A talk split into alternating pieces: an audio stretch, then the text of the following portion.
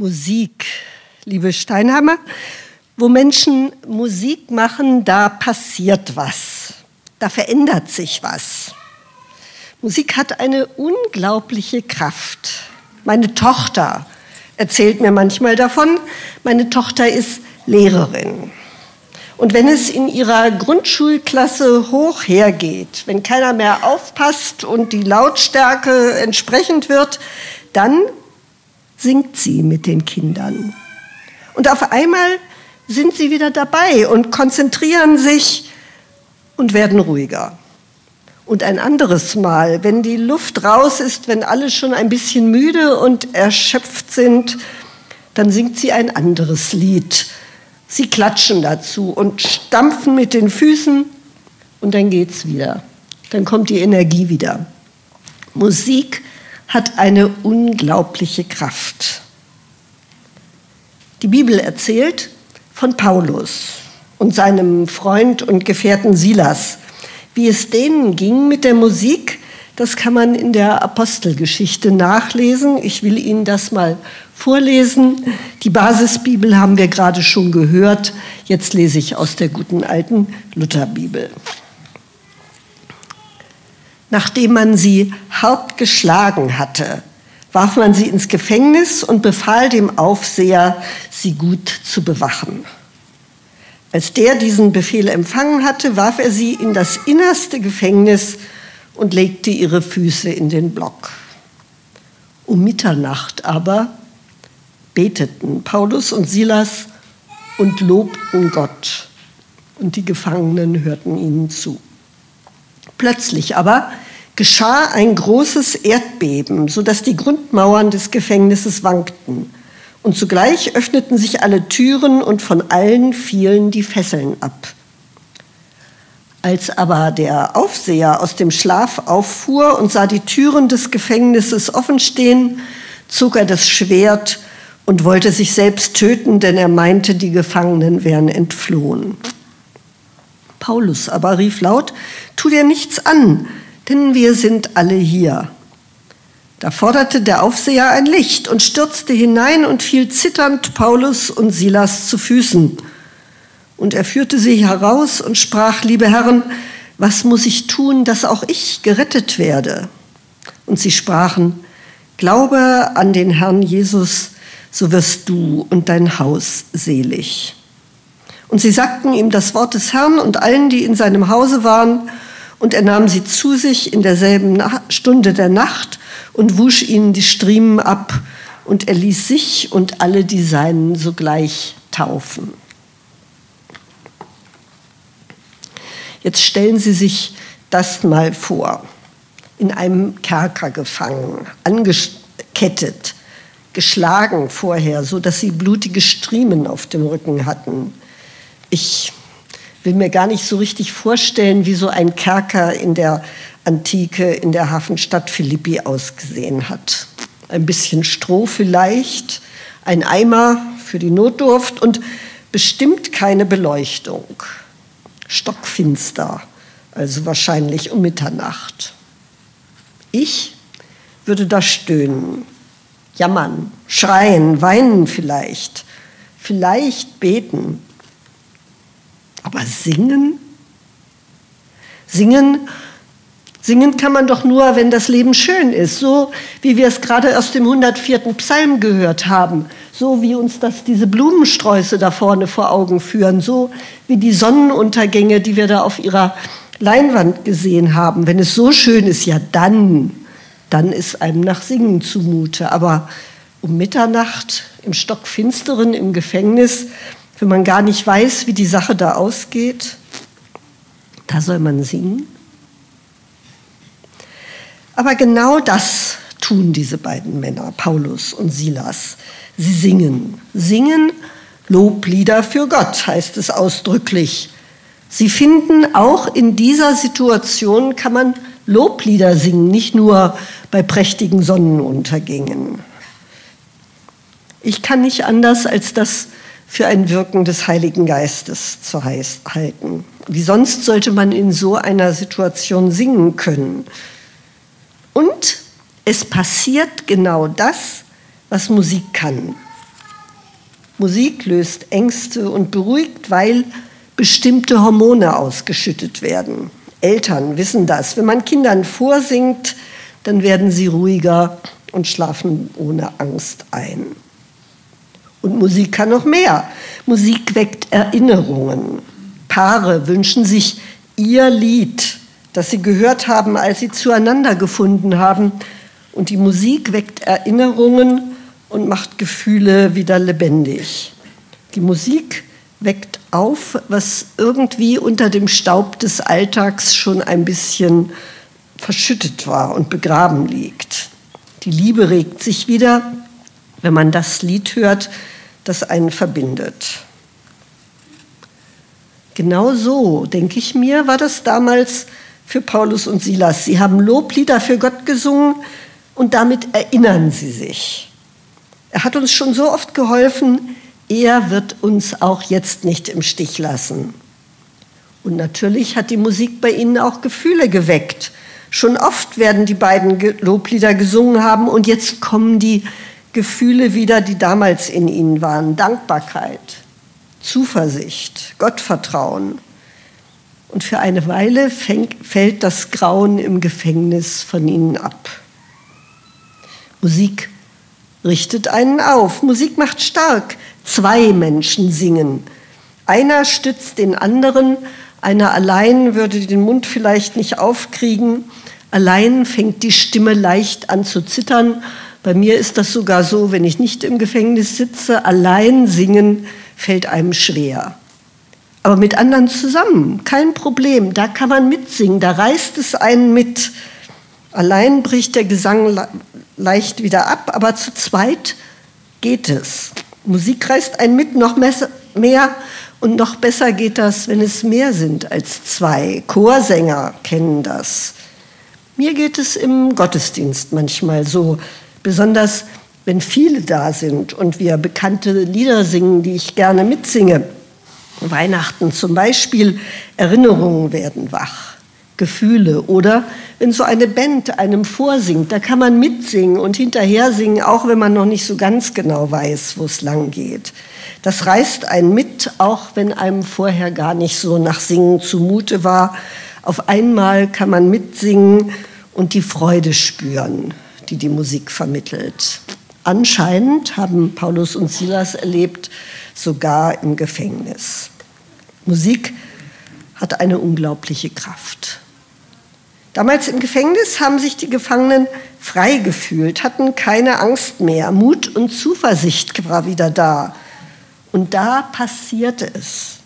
Die Bibel erzählt, ein Erdbeben erschüttert das Gebäude, die Ketten fallen ab, die Türen öffnen sich, die Gefangenen sind frei. Klingt unglaublich. Ob das wirklich so war? Ich weiß es nicht. Mir ist das schwer vorstellbar. Vielleicht muss man so eine Situation selber erleben, um das zu begreifen. Ich denke an die schwarzen Bürgerrechtler in den USA. Die haben We Shall Overcome gesungen, auch wenn man sie verhaftet hat und wenn man sie eingesperrt hat. We Shall Overcome. Wir werden es überwinden. Ein Lied voller Zuversicht. Und sie haben es geschafft.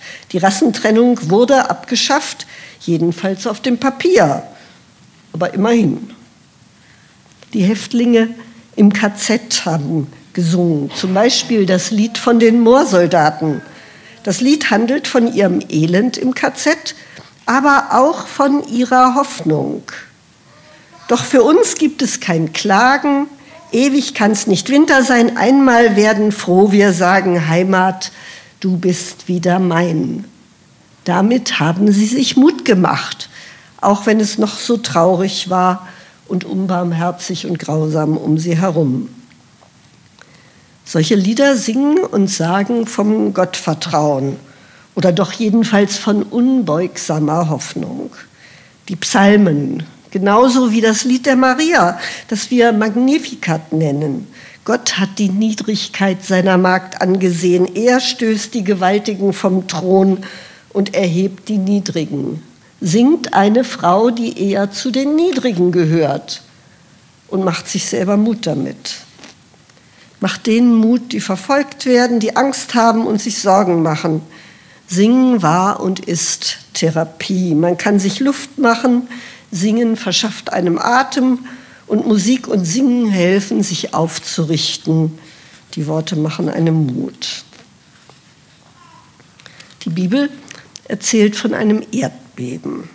So erschütternd, im wahrsten Sinne des Wortes, so erschütternd war das, was Paulus und Silas damals erlebt haben. Sie haben es nachher so erzählt und so wurde es aufgeschrieben. Was sie gefangen genommen hatte, geriet ins Wanken. Was so unüberwindlich stark schien, das ist zusammengebrochen. Sie fühlten sich frei. Aber was meinen Sie, klappt das mit der Musik heute noch? Dass sie befreit und aufrichtet und Mut macht? In der Kirche?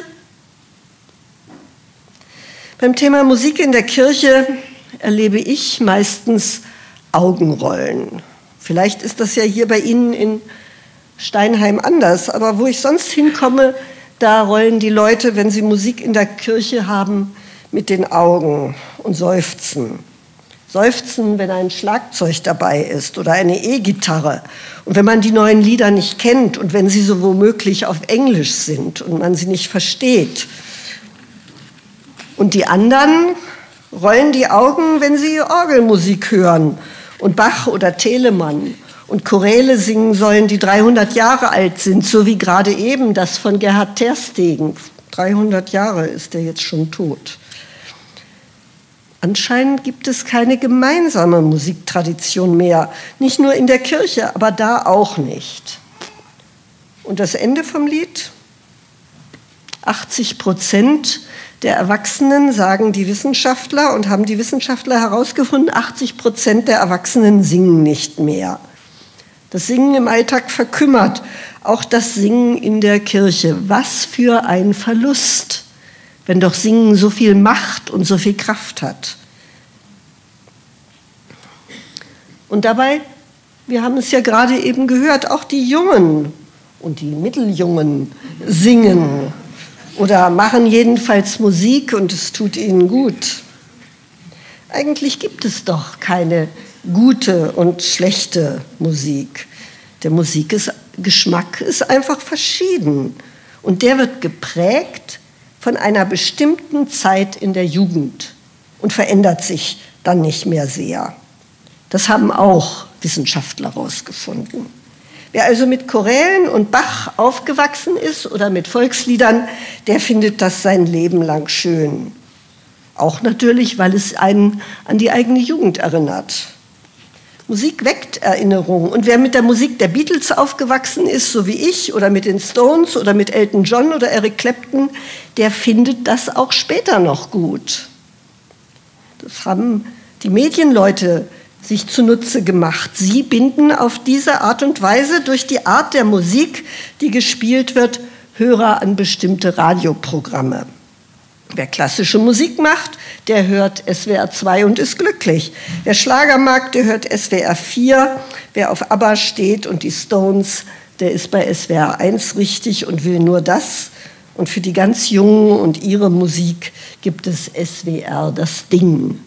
Das ist ein guter ein gutes Programm, das hören viele ganz junge. Ich gebe zu, ich muss das aus dienstlichen Gründen immer wieder hören, dann höre ich es beim Autofahren.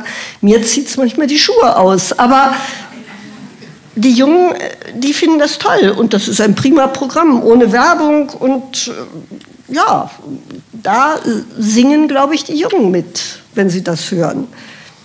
Da kann man doch nicht sagen, die eine Musikrichtung ist besser als die andere. Das ist einfach Geschmackssache, auch in der Kirche. Und man kann zu Gerhard Terstegen auch so ein bisschen Orgelsound machen und man kann ordentlich mit den Drums draufhauen. Und es bleibt trotzdem das Lied, das wir alle singen können.